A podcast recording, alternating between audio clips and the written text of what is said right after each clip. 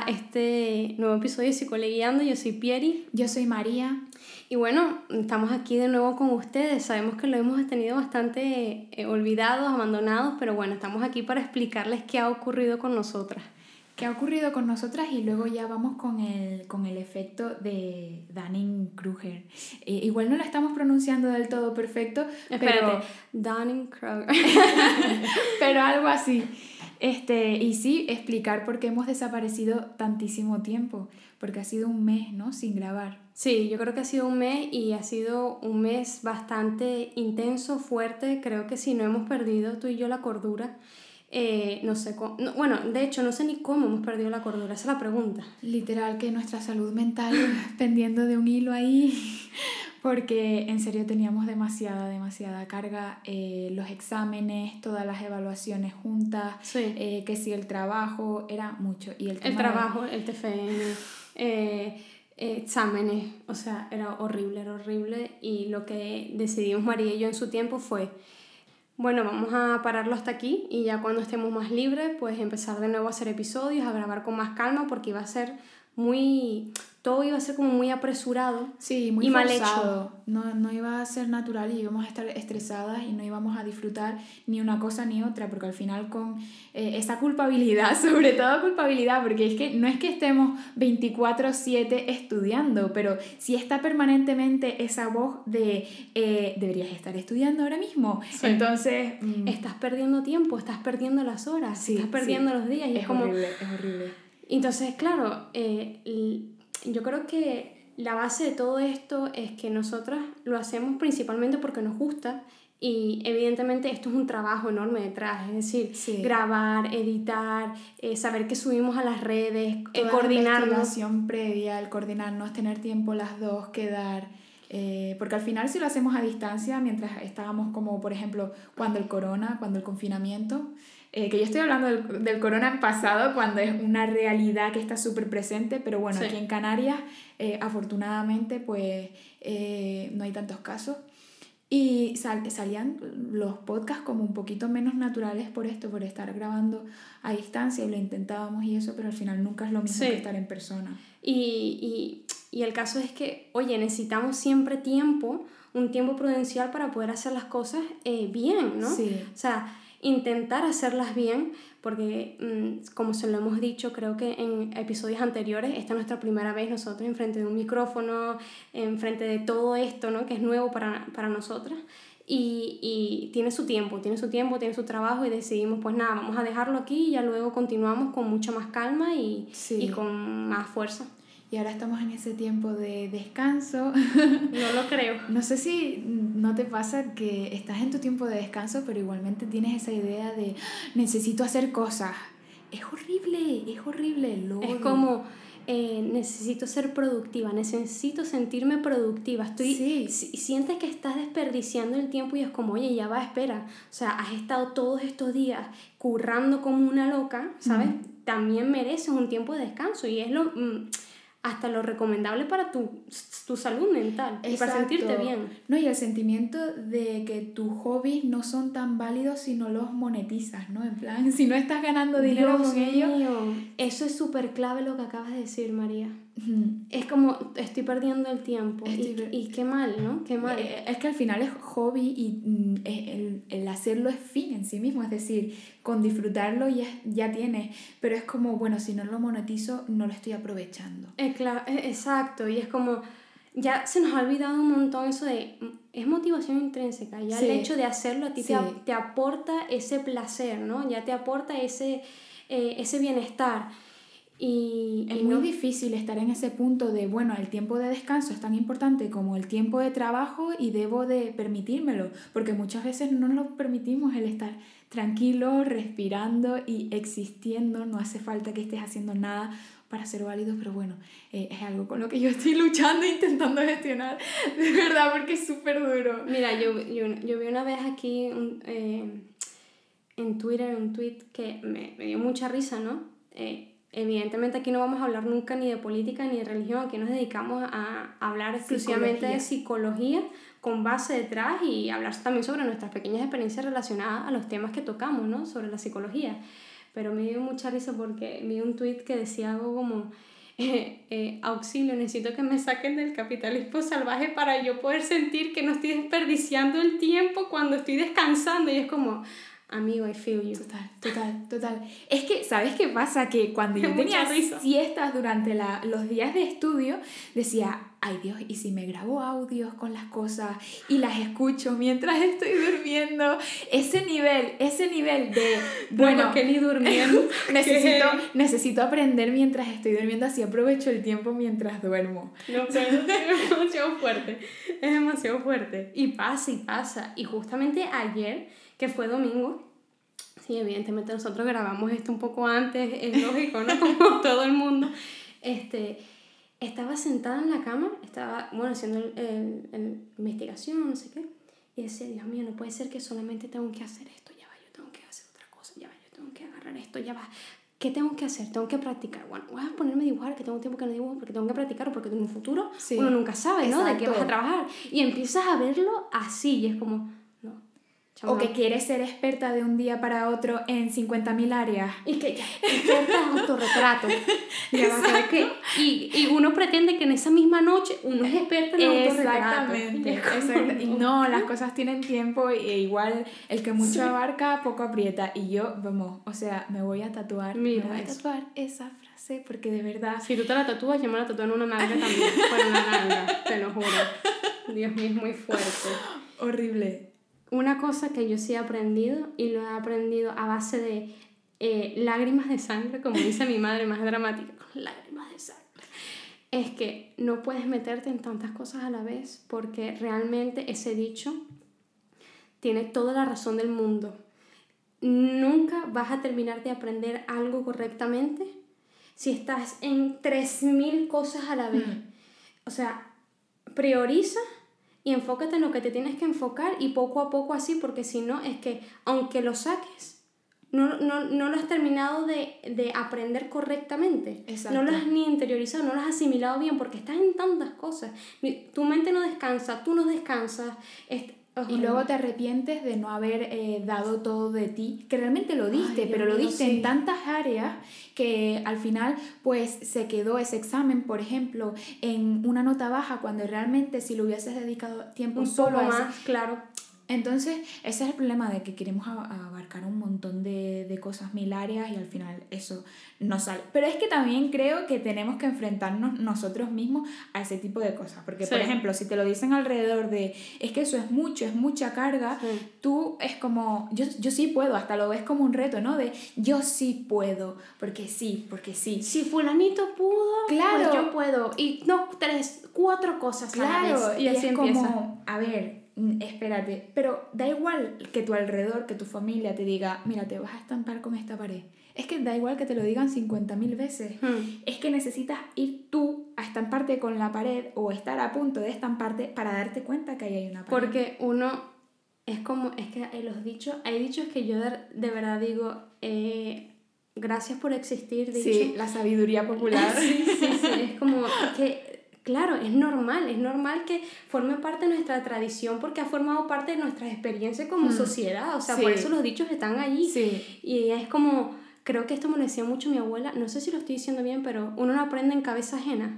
Exacto. Dios mío. Exacto. Eso sí es verdad. Exacto. No te vayas por ahí. No, yo sí creo que puedo. No te, no te metas en tantas cosas. Vas a, vas a acabar obstinada hasta con la vida. Mm. No, no hagas... Pero uno tiene que hacerlo. Porque uno mm. tiene que vivirlo dentro de su propia piel. Pa, mm. Ok, no, pues no. Es heavy, es fuerte, pero bueno, aquí hemos estado, hemos sobrevivido. Y les traemos el fantástico efecto eh, de Dunning-Kruger. Realmente no sabemos si lo estamos pronunciando, pronunciando muy bien. Sí, Dunning-Kruger. Me imagino que ya sabrán, este, bueno, no sé si sabrán, para eso estamos aquí nosotros. Por si no lo saben, pues estamos aquí. Exacto. Queremos hablar de este tema porque este, habíamos hablado, no me acuerdo qué episodio eh, era, o sea, el número del episodio en concreto como tal, del síndrome del impostor. Y esto viene siendo como el, el, opuesto, la antítesis, la antítesis del, síndrome. del síndrome del impostor. Y esto es súper interesante.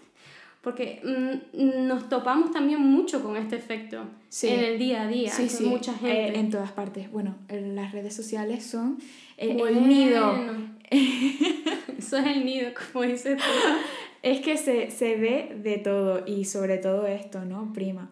¿Y qué es realmente el efecto Dunning-Kruger? Para decirlo así, eh, lo más sencillo posible, ¿no? Y tiene que ver con realmente con las personas que creen que son competentes en un área, pero realmente no son competentes en, en, en esa área. Es decir, ellos suelen sobreestimar sus habilidades cuando realmente la, estas personas no poseen esa habilidad o no la tienen eh, realmente desarrollada. Exacto.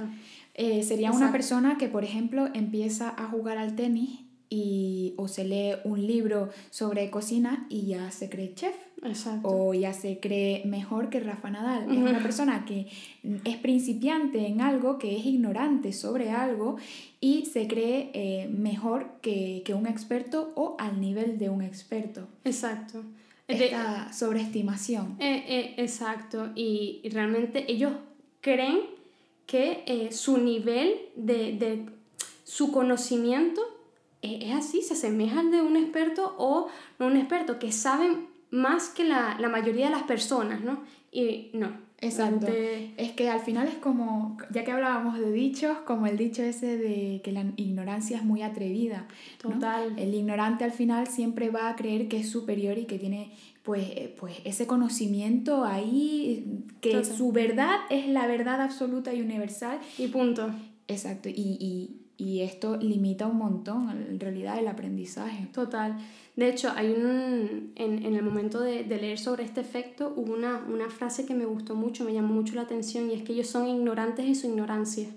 Es decir, ellos no son conscientes de que no saben, y esto tiene que ver con la metacognición, ¿cierto? Exacto. La metacognición es saber que sabemos. Eh, si realmente yo empiezo, por ejemplo, eh, a jugar a tenis y yo me creo experta, me creo María Nadal.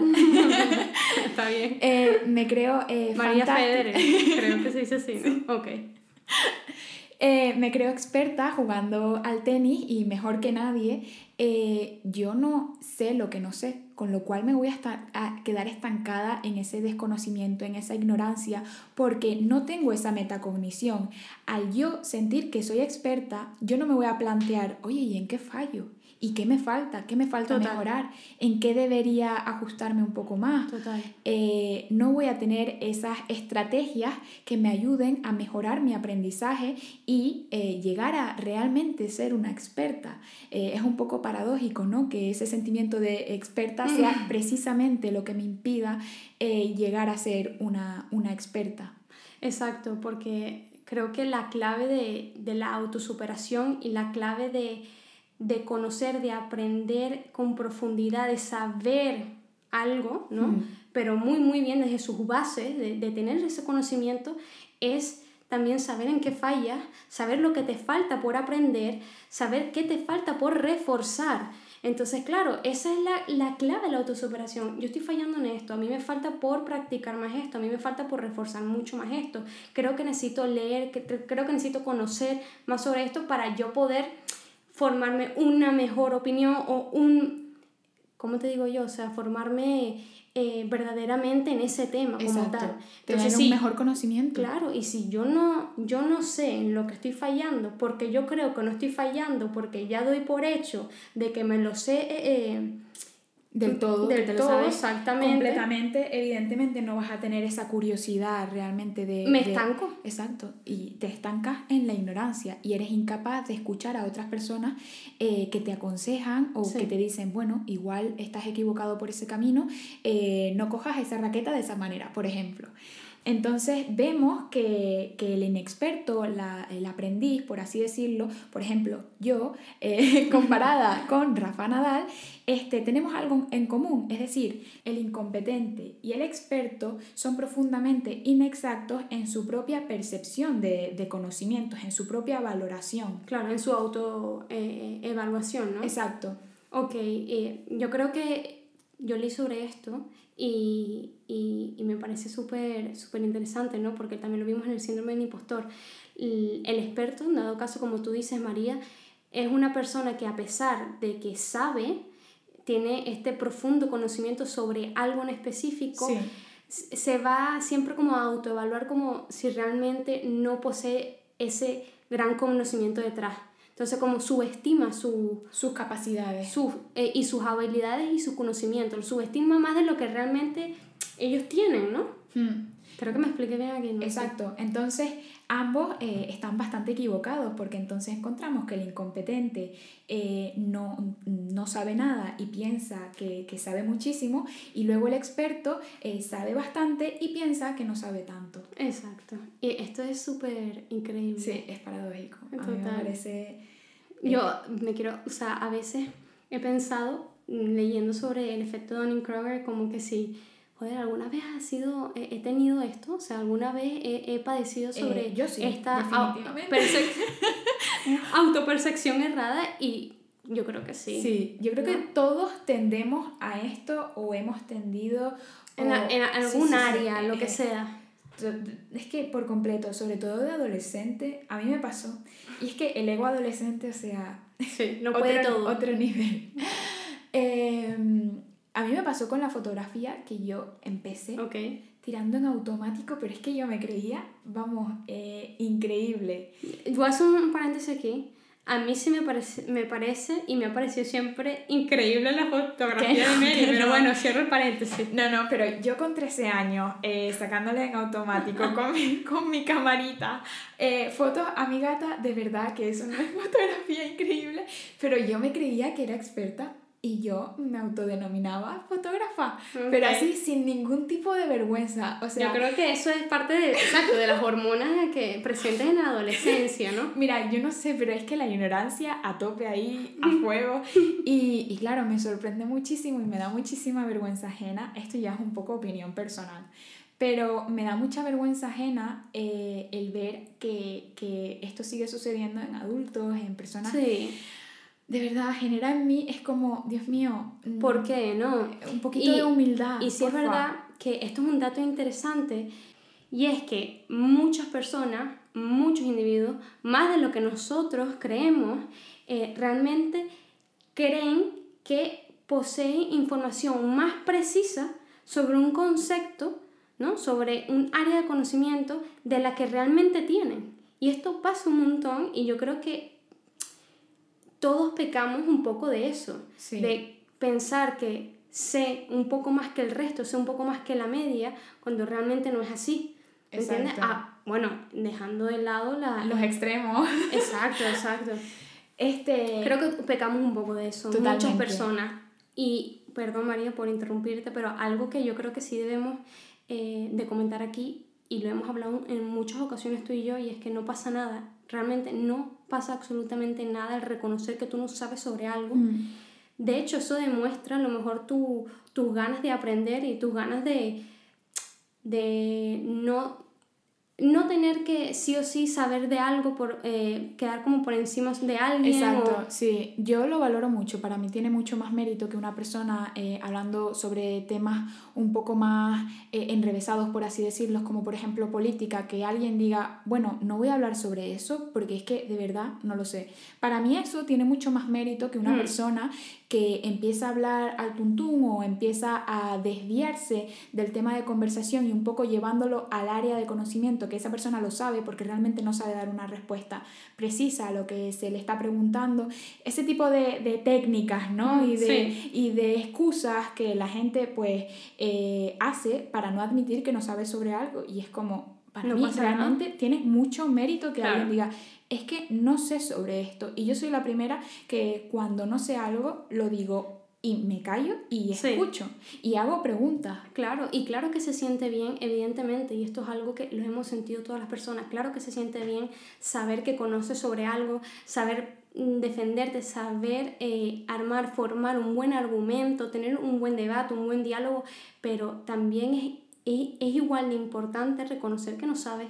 Exacto. Que no tienes el, suficiente conocimiento como para poder eh, eh, hablar o debatir sobre ese tema y no pasa nada. Y realmente es como yo aplaudo ese tipo de personas aplaudo eso. Yo cada vez intento ser ¿me entiendes? más irme por, por esa vía. Si no sé de algo pues reconozco mira no. Si tú conoces más o eh, te has especializado o has investigado en profundidad, pues mm, con toda la tranquilidad del mundo puedes comentármelo y yo te escucharé, pero eso nos cuesta y eso le cuesta a, a las personas. Sí, y creo que eh, uno de, para este efecto, para combatirlo, eh, realmente no vimos muchas eh, maneras de combatirlo. Vimos más bien la definición, cómo, cómo fueron las investigaciones, el por qué. ¿no? El por qué es curioso. Y es que esto se empezó a investigar. Esto es increíble, tienes que escucharlo. Justin Kruger y David Dunning, que por eso se llama efecto Dunning-Kruger, este, empezaron a investigar sobre esto en 1999 a raíz de un caso que sucedió en Estados Unidos, un delito cometido por MacArthur Wheeler, eh, atracó un banco. Entonces, este, este señor atracó un banco a plena luz del día. Eh, con muchísimas cámaras de seguridad y todo el mundo le veía su cara. Él no estaba en absoluto cubierto, no se había puesto un pasamontañas, nada de nada. Él fue tan tranquilo e incluso eh, después de cometer el delito, insólito, te lo juro. Eh, después de cometer el delito, miró las cámaras de seguridad y sonrió.